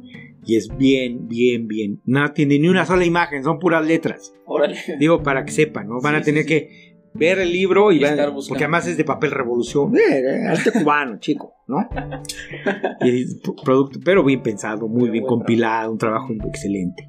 Hay que Arnau, hay que hay que hay que ojearlo aunque sea. No necesariamente hay que estar de acuerdo con todo. Arnau es un es producto editorial hecho pagado. Ok. Entonces, vas a ver muchos artistas, no necesariamente los mejores. De acuerdo. Pero ahí va a estar. Y dime para ti, eh, así muy, ya muy personal a tu gusto, ¿quién es tu... Bueno, primero, que no sé qué, aquí, que, sea lo que más te gusta a ti, si la pintura, la escultura, etcétera, pero mexicano, que es a ti, digamos, tu artista, tu pintor, favorito, que te guste justamente por todo lo que me has explicado. O sea, que a lo mejor este, o sea, te gusta el discurso, realmente el trabajo, la parte que, muestra. ¿Quién es quien decir? Bueno, no, le puedo faltar el respeto a Orozco. Al maestro Orozco no le puedo faltar el respeto, a Tamayo no le puedo faltar al respeto. Es que no voy a, voy a tener que decirlo, ¿no? O sea, me gustan piezas. Me gusta Pedro Fía de ver, por ejemplo. Pero me gusta por complejo, por, por, por lleno, por pinche terror al vacío, que me encanta, ¿no? Me gusta Vicente Rojo. Pero digamos que de cada uno de ellos es, entonces rescatas. Claro, es que hay que decirlo, ¿no? Me gusta mucho Kyotota. Digo, no he tenido la posibilidad de comprarme un Kyotota, pero lo compraría. o sea, es, este. Son artistas que para mí están fuera de. Me gusta, te voy a decir, me gustan Ichizawa. Y son, y son, son paisajes. Sí, son paisajes, pero, pero sí tienen mucha. No sé. Pero, no es que sean tan realistas, el sentido del realismo. No, lo que pasa es que también hay que decirlo, ¿no? Y te lo, te lo platico porque la mayoría de gente no sabe esto, ¿no? A edades nos gustan ciertas cosas. Está comprobado que de los 16, 17 años a los 25 nos gusta mucho el pop, los colores, las formas. Después viene un gusto por lo conceptual porque empezamos a construir un propio discurso. Entonces nos empezamos a, identificar con piezas. Entonces tú vas a ver que de los 25, 28 años a los 35, 36 años, no, el arte conceptual es... Sí, sí. Y después vas a ver que de los 35 a los 40 hay una, hay especie de hibridación sobre el nacionalismo, lo que nos gusta a todos, está este concepto de lo mexicano. claro. Y después vas a ver que el figurativo se vuelve todo. O sea, me gusta el buen retrato, me gusta el, el, hiperrealismo. O sea, empiezas, a, empiezas, empiezas a, tener gustos y por eso dicen, es que tiene gustos de viejito, porque es verdad. O sea, empezamos a tener gustos que tienen que ver más con lo que nuestro cerebro prende. Sí. Al final del día. Entonces, si tú me preguntas, pues ha habido una, ha habido una historia de mis gustos y hay una historia de los gustos de todos. No sé si me explico. Y tú te vas a dar cuenta que, hay, sin embargo, ya desde la estética te vas a dar cuenta que hay valores que te van a terminar, que tienen que ver con, ciertas convicciones. Un ejemplo, yo sí, yo sí creo que menos es más, entonces que Otota es. Ok. ¿No?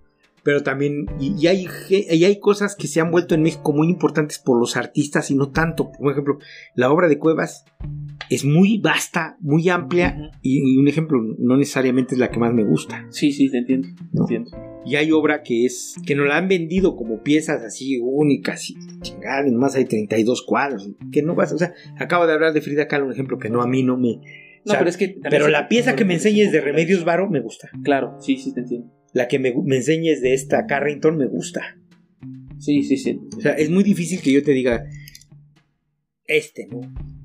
Claro. Y te, voy a hacer la pregunta que tal vez se debe de haber hecho desde el principio, pero quiere dejarla hasta el final. Para ti, Jaime Tamayo, entonces, ¿Qué es el arte?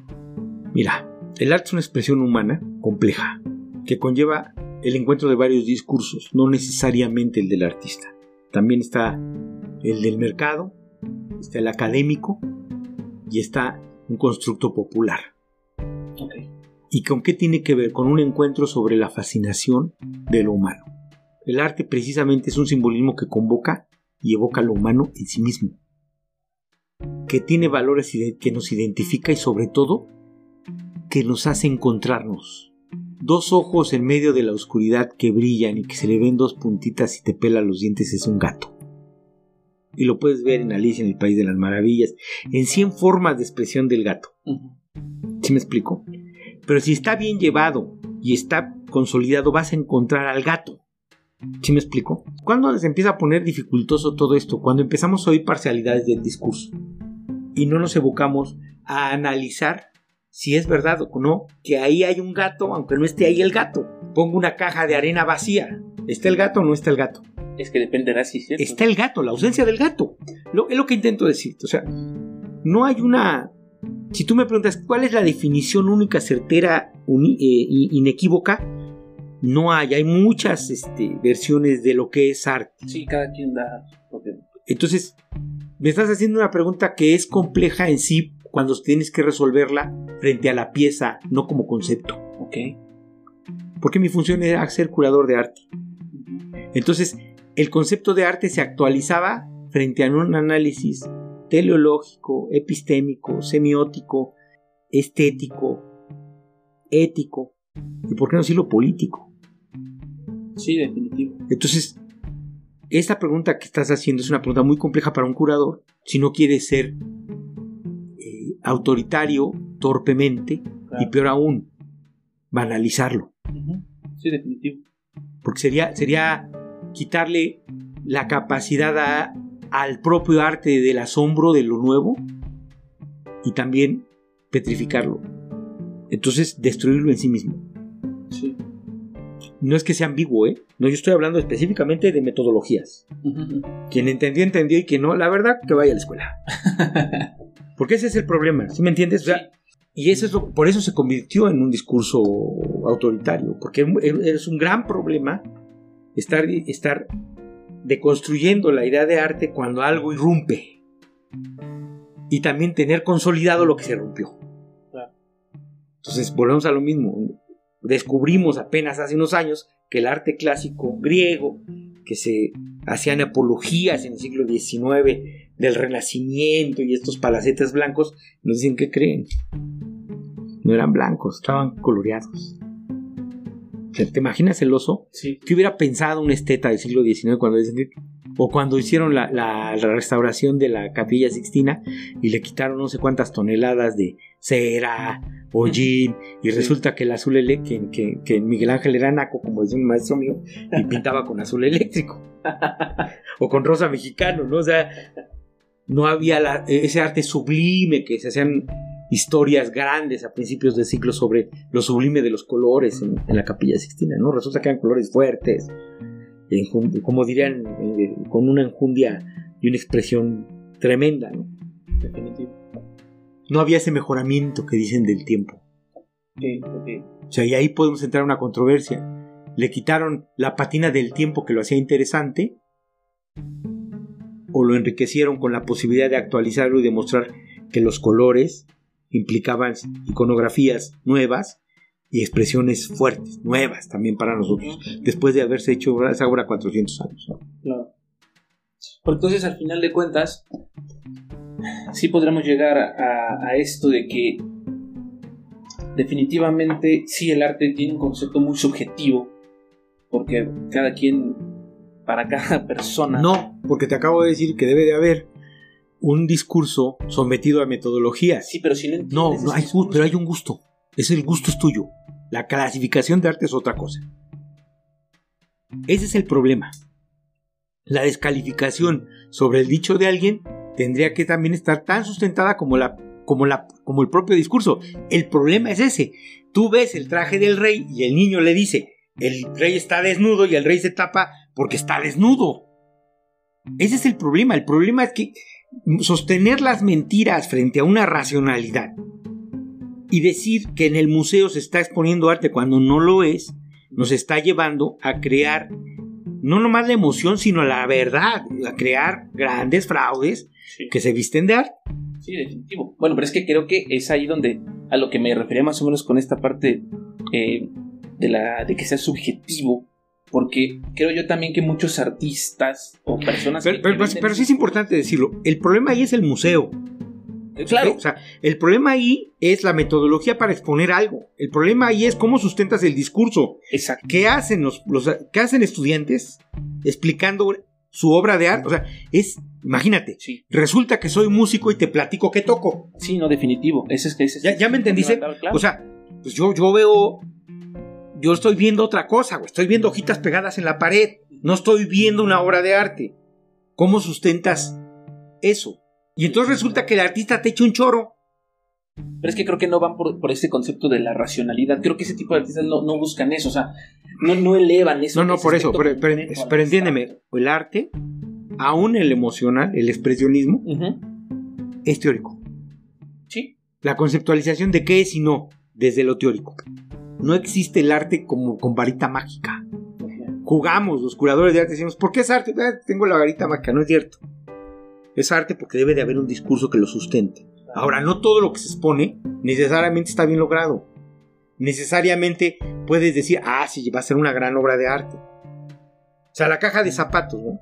De, de Orozco, ¿no? Hay un mito que, lo- que la tiraron tres veces a la basura, ¿no? De- de- no me acuerdo si tres o siete veces, ¿no? ok, ok, ok. Porque pensaban que era basura, que no era una pieza de... Bueno, es un mito.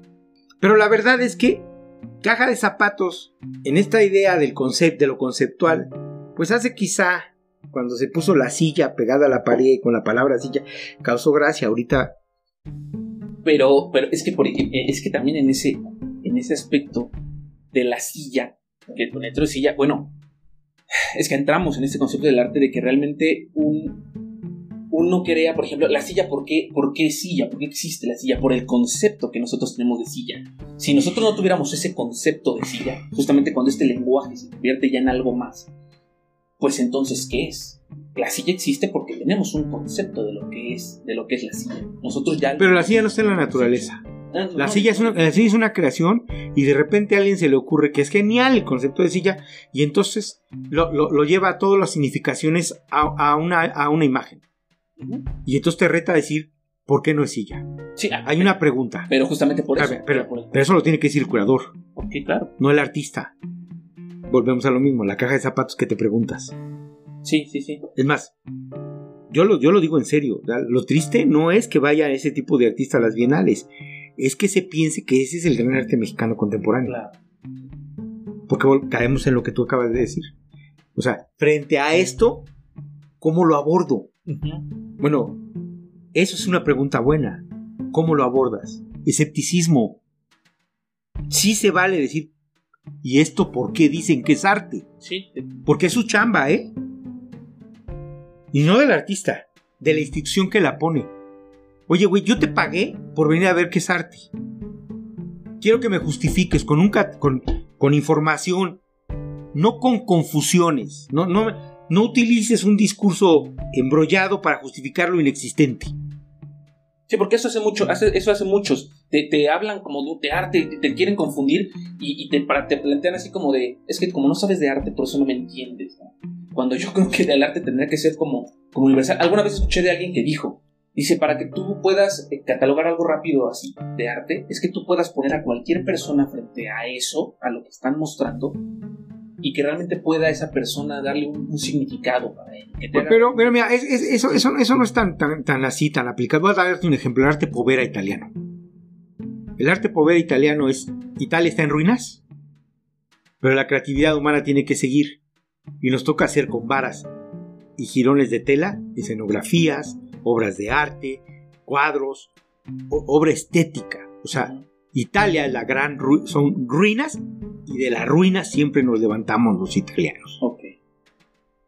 Pero si tú ves tres varas y dos hilachos, me vas a decir esa mamada que es. No, es un discurso de sobrevivencia del humano en la posguerra italiana, Claro, ¿no? claro. No, no, no, no es tan sencillo. Pero, Pero- sí tiene que ser entendido. Claro, porque estamos hablando de algo tan local que necesitamos dar una explicación del universal de la emoción y, y, del pensamiento y del concepto. Pero es lo que te intento decir. ¿Cuál es la chamba del museo? Sí, sería eso. La accesibilidad. Esa es la chamba del curador también. Sí, definitivo. O sea, hacértelo digerible. Es lo que intento decir.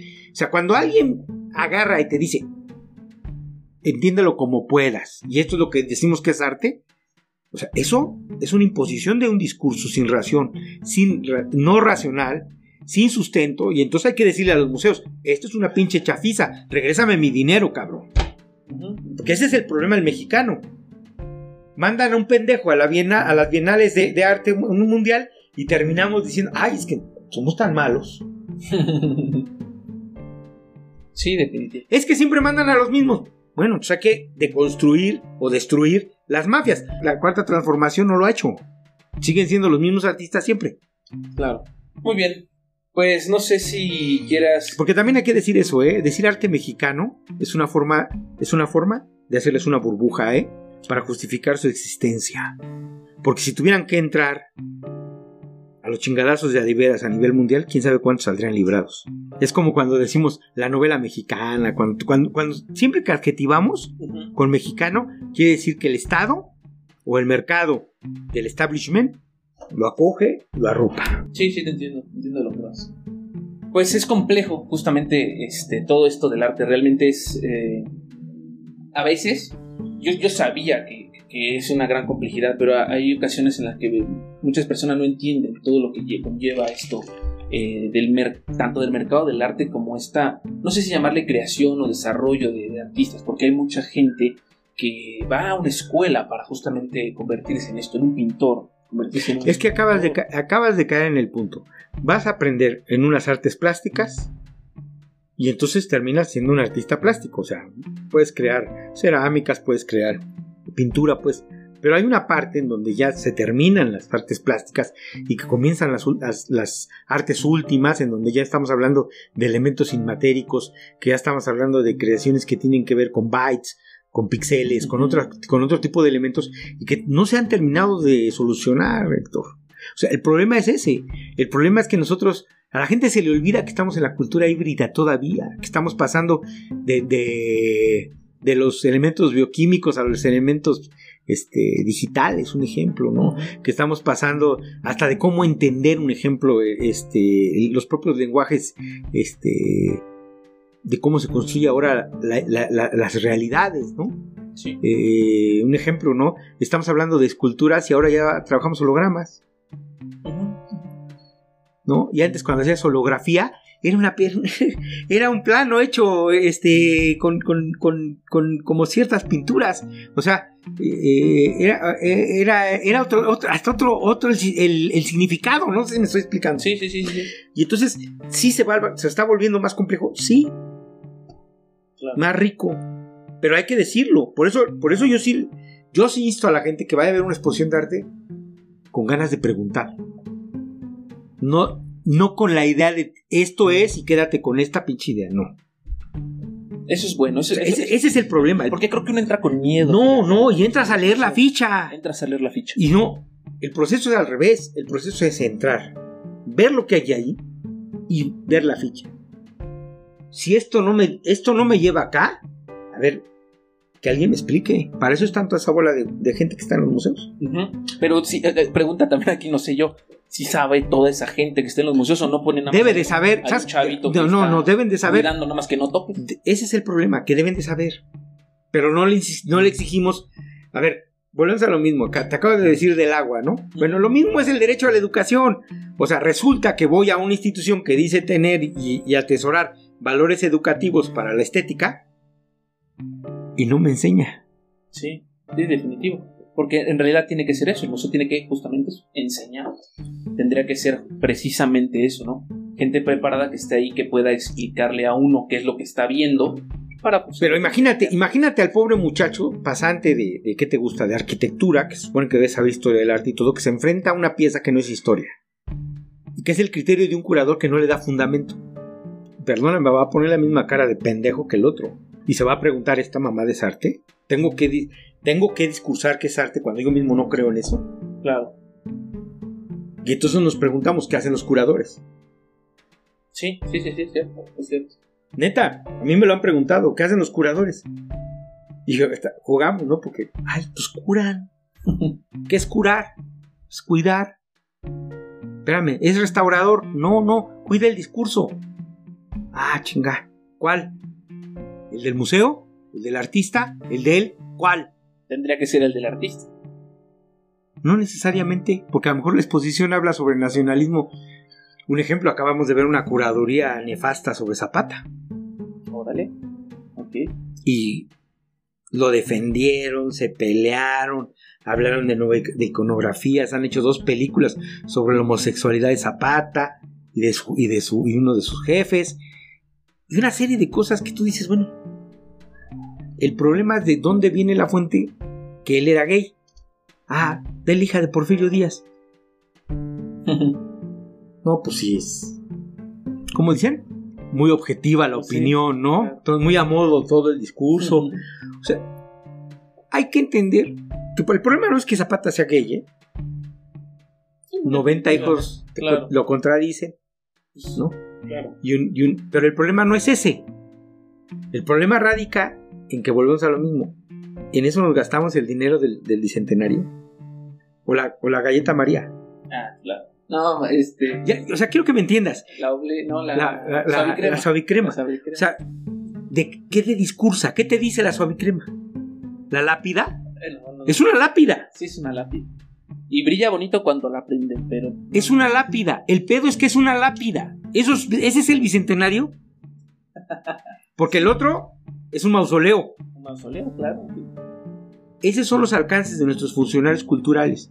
Y entonces, lógicamente, pues sí viene, deviene, deviene una serie de mediocridades.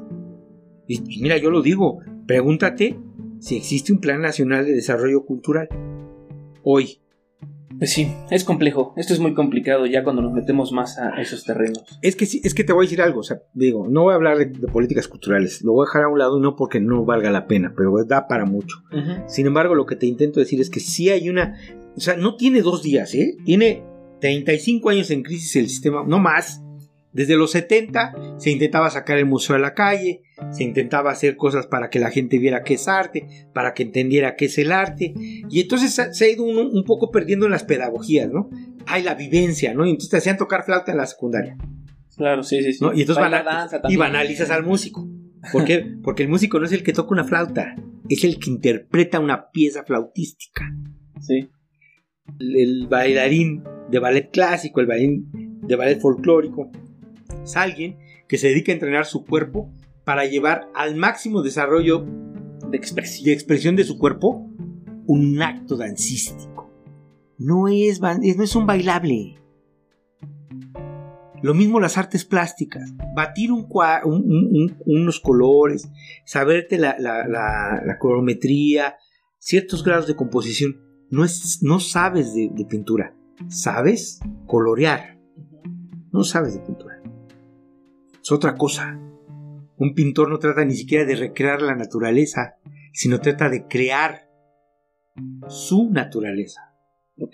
Unos van a hacerlo emocionalmente porque es, su, es su- su talante, otros lo van a hacer objetivamente y otros van a tratar de imitar la naturaleza hasta que respire el pinche Sí, cuadro, sí, ¿no? sí. Pero esas son sus formas de abordarlo. No banalicemos eso. Porque ese es el problema. O sea, alguien que dice, yo soy artista conceptual y me dedico a, a crear obras en donde que yo crea un concepto que visualmente te lleve y lleve a todos. Porque el arte conceptual no nace en México, por supuesto. Claro. Tenemos que hacerlo que este, que, esta, que este concepto que yo tengo se traduzca a cualquier idioma y me lleve ahí. No es fácil. No es, no es la chamba más fácil. ¿Tú crees entonces que, o sea, tal vez haya mucho te- te- tema sobre esto, pero digamos, para poder ser un artista, un pintor, crear algo así, es necesario, yo sí lo creo, para, por el concepto eh, de, de todo, eh, para mí es muy importante la, la- la historia del arte, eso es sumamente importante. Pero La historia de la humanidad. del claro, pero dime tú entonces, ¿es importante que una persona que se quiera de- dedicar al arte vaya a la escuela, que estudie No. realmente, o que puede ser un artista no, No, a ver, yo creo que, Sí, si tú vas a aprender un arte, un arte plástica, aprendas del arte plástica. y agotes los temas. Creo que tienes dos rutas, ¿no? Que son las rutas de toda la vida, lo externo o lo interno. Hay un mundo interno que expresar, pero ¿de qué lo alimentas? Hay un mundo exterior que expresar y cómo lo eliges. No hay manera de llenar un vaso que no esté vacío o de vaciar un vaso sin que tenga algo adentro. Así de sencillo y así de complejo. El problema es cuando banalizamos y pensamos que imitar es ser. Entonces tú te vas a ver al, escritor que trae su pinche capa y, y se cree con José Arreola o se cree Dalí, ¿no? el otro mamón que... No, o sea, entonces tú te, das cuenta que en realidad esos son imitadores, esos son simuladores. Y el artista chambea, trabaja. No es, no es, no es el, no es el, el que trae la varita mágica y Puede ser solventarlo de muchas maneras, pero si hay un trabajo, hay un boceto, hay una creación, hay un seguimiento.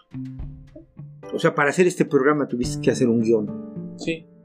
Si no hay ese trabajo, entonces estamos hablando banalidades. Bueno, así ocurre. ¿Qué es lo que intento decir? Cuando tengo que el vaso vacío no se puede llenar si está vacío. Porque si yo agarro y quiero crear cosas adentro, tengo que sacar mis prejuicios, mis ignorancias y llenarlas de contenido. Lo mismo ocurre cuando voy afuera y tengo que traer cosas, tengo que tener el mínimo de las dudas, no, los, no de las obviedades.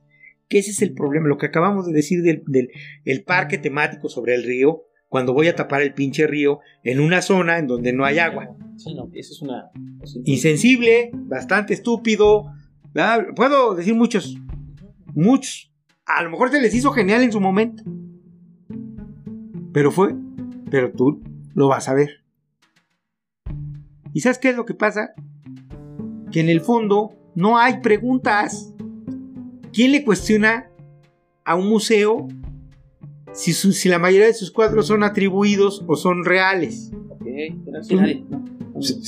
una se atrevió y la callaron. Sí, como tú dices, te sacan de mejor del museo. Sí, sí, sí. Entonces, ese es el problema en este país. O sea, tenemos, y te lo digo, o sea... Y es uno de los que más museos, entiendo, tiene en el mundo, ¿no? Nada más en la, delegación Cuauhtémoc tenemos 50, un ejemplo. Y tenemos museo de casi todo, ¿eh? Sí, sí, sí. sí. O sea, mira, ese no es el problema. De verdad que no. O sea, a mí me molesta mucho un ejemplo. Acaban de abrir en Yucatán un museo. Lo fue a inaugurar el presidente. Y el 80% de los museos no tienen presupuesto. Y entonces tú te preguntas, ¿para qué quieres otro museo? Ok, sí. No, y no falta que nos van a ponernos el museo de Pemex y de, CFE, pues como ya está cerrado el de, el de Chapultepec, van a tener que hacerlo más lindo, ¿no? Porque somos nacionalistas, nacionalistas, ¿no? Entonces, es lo que te intento decir, mucho de la cultura son discursos de poder. Por eso hay que llegar con el escepticismo, no porque yo, a ver, si soy anarquista y me gusta discutir, me gusta decir, preguntar. No, no, no, no, no, yo no considero impertinente decir esto no me gusta para que sea arte. Ah, es que da pena. Yo no, lo, yo no lo creo que sea impertinente. Yo creo que es la pregunta correcta. Nada más que no hay que preguntarlo desde la ingenuidad. Ok, claro. Y lo segundo es que sí hay que preguntar por qué. ¿Por qué está aquí? Y no al artista, ¿eh? Al, que dejó que lo colgaran. Exactamente, exactamente. Porque el artista, el artista ya dijo lo que tenía que decir en el cuadro. Y entonces... Oye, y, aquí entonces aquí me viene otra pregunta muy interesante. Entonces, ¿cómo funciona? Por ejemplo, yo este, hice este vaso y yo soy nuevo, ¿no? En esto, y ya hice mi vaso. Yo, tú, por ejemplo, como curador, yo como artista te elijo como curador. No, es que ese, es el. Y, déjame terminar. Y, por ejemplo, te explico, al curador le explico lo que yo quería expresar, o simplemente llego, pongo lo que yo creé, así, ahí está, y el curador lo desarrolla. No, no. ¿Cómo funciona? No, no, bueno, es que ese es el problema. El problema es que los museos antes tenían un, tienen un área de, curaduría y un área de, extensión educativa en donde se hacía una elección de temáticas y entonces los, los curadores se dedicaban a ir a los talleres de los artistas a buscar obra que, se asemejara a eso. No que se asemejara, no. Que dentro del discurso del artista hablara de ese tema. Ok. Y que la obra de arte fuera eficaz, eficiente y, llenar los requisitos que la estética requiere para decir es obra de arte. Pero ya no ocurre así, porque ahora tienen, o sea, los, los, los, los directores de, las, de, las, de los museos son socios de las galerías y entonces, pues mándame a mi compadre, o sea, o sea y, y, y, de repente ves mega exposiciones de, de, de cosas que esta mamada, cómo llegó aquí, o casualmente el museo de la ciudad, cuando estaba cierto, cierto jefe de gobierno, todo curimansuto ahí, ¿no? Cabrón, el gobierno está gastando un bar, ¿no? No, después te enteras que es su socio, ¿no? Ok, mira, sí, sí, sí. Okay. Entonces realmente ha, ha, cambiado justamente eso. De hecho, alguna vez también... No ha cambiado, es el problema. Bueno, es el problema que Lo que pasa es que ahora se vuelve cínico y no es necesario el curador, porque el curador te cuestiona. Porque el curador antes cuidaba su prestigio y no. Ah, claro. Claro, claro. ¿Alguna vez entonces agarras un chavito de 22 años egresado de ciertas universidades que dan título de curador y entonces le dices, a ver, ponte a chambear, hazte una curaduría sobre esto y te metes, me metes estos artistas. Sí, jefe. Digo que escuché de alguien que una vez me dijo que, no, y, que les convenía muchas veces a, a, a algunos artistas rentar su espacio, o sea, rentar un espacio, pagarle a buscar quien quisiera apoyarlos, un curador, y que fue el que les curara sus obras. O sea, es, no, es, eso, eso, lo que pasa es que, que no iban a museos. Hay cambios, hay, no, hay, hay, hay, cambios de costumbre, ¿no? A nosotros este, los hipsters nos caen muy bien porque ahora hacen su, su open atelier. Entonces abro mi taller y si cagada vendo, cagada me compran. Sí, sí, sí, sí. Y te la pasa toda madre y mamoneamos y decimos que somos todos cultos. sí. Establishment. Eso es un poco de lo que se cansa uno al, al final del tiempo, cuando pasa el tiempo. ¿Por qué no vas a ver artistas? Porque tiene 30 años haciendo lo mismo y no es bueno. Tienes 20 años haciendo lo mismo y no es bueno. Y fíjate que yo, yo lo, lo entiendo muy bien, o sea, porque tú le hablas de este concepto de pintura, de escultura. Y yo, yo justamente lo mismo pienso, pero en el aspecto musical. O sea, porque se asemeja mucho. Al final estamos hablando de, de artistas. Y en el aspecto musical, yo lo mucho que hablo de este podcast justamente es de eso, ¿no?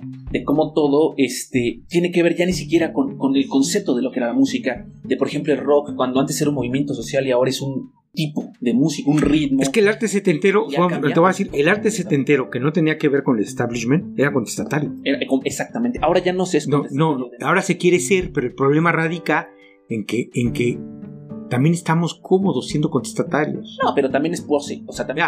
Ah, yo, yo, siempre les he dicho, yo siempre he querido sacarme una foto con un Rolex y una pitch, una gorra del, del Partido Comunista Cubano, ¿no?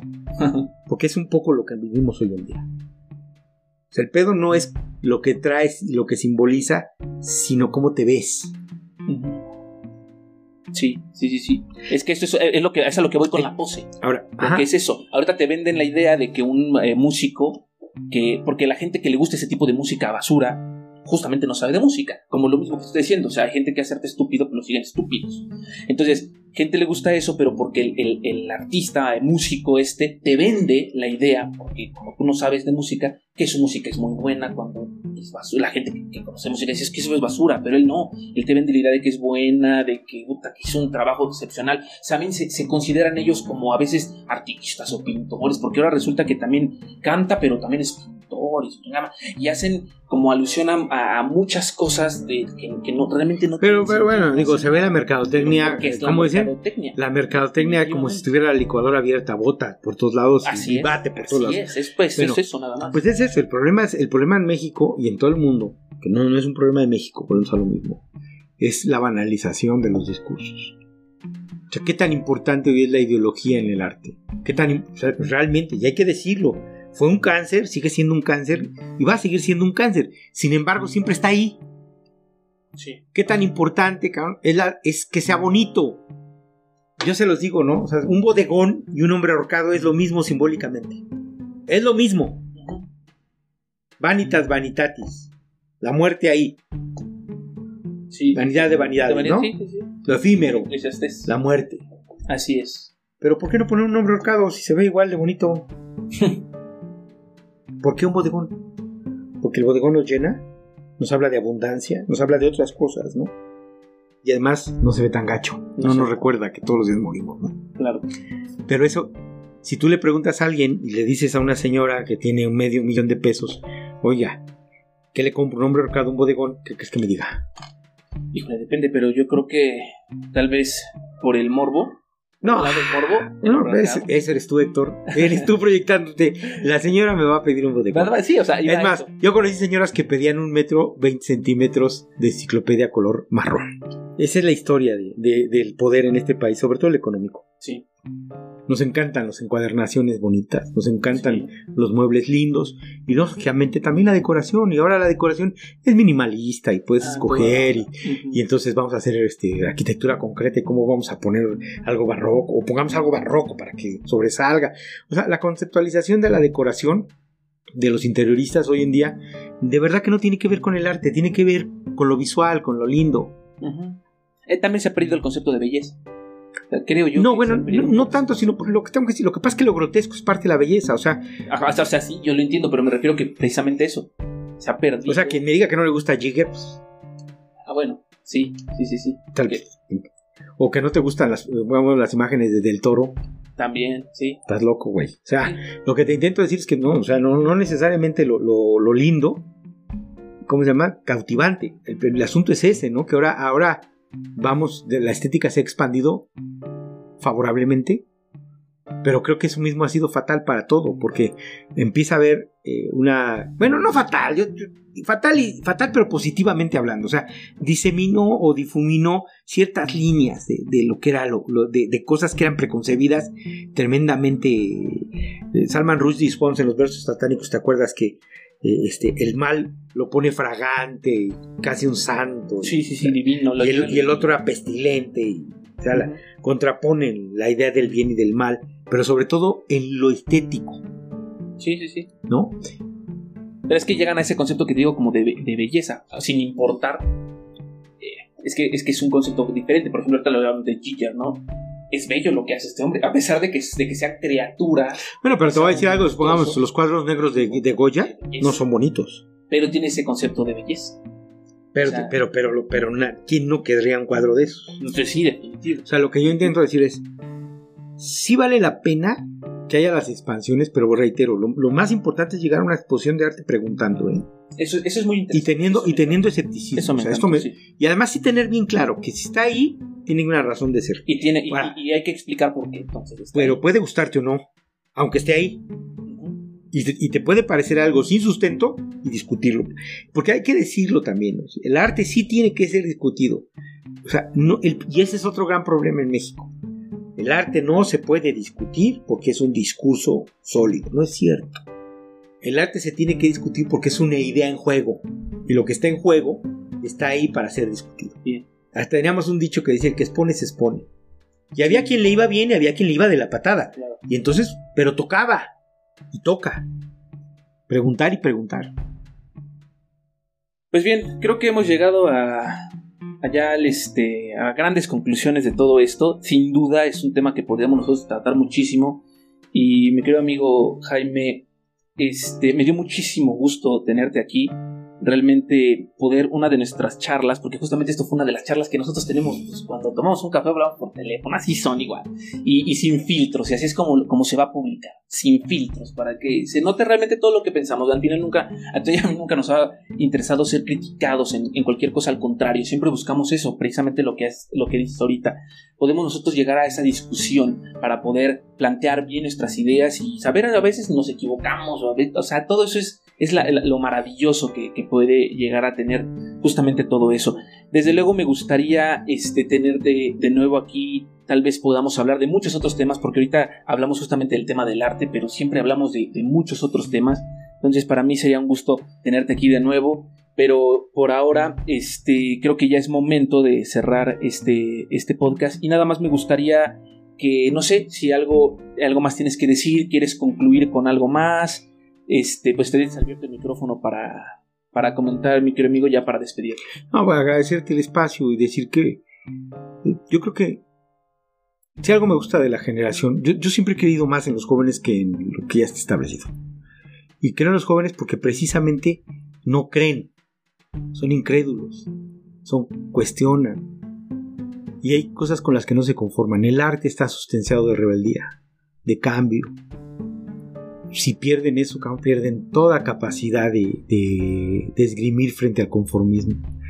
Y yo sí creo que no hay que ser decía, decía la eclesiastés, no hay que ser un necio, pero no hay que, no hay que dejar de estar vigilantes. ¿Y vigilantes a qué? A la uniformidad, al autoritarismo, a la mediocridad del funcionario, pero sobre todo, sobre todo al vacío, a ese terrible vacío de sentido.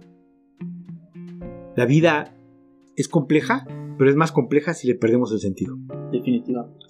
Y la verdad, reitero, yo sí creo mucho que este país va a salir no por, por no por mi generación, ¿eh? ya se nos pasó el tren. Pero por lo menos tenemos que aprender a ser objetivos y aprender a decir si nos equivocamos. Sí, y creo que los curadores en este momento de la historia del arte en México se han equivocado mucho. Bien, pues queridos amigos, espero que se queden hasta el final de este podcast porque fue muy interesante todo lo que nosotros platicamos ahora y pues me despido de todos ustedes, espero que haya sido grato para sus oídos todo lo que platicamos el día de hoy. Desde luego tendremos a Jaime Tamayo algunas otras ocasiones para platicar de otros temas y sin más, pues me escuchan en la próxima. Escuchaste el podcast. Así eran las cosas. Si te gustó, qué bueno. Si no, ya conoces la salida.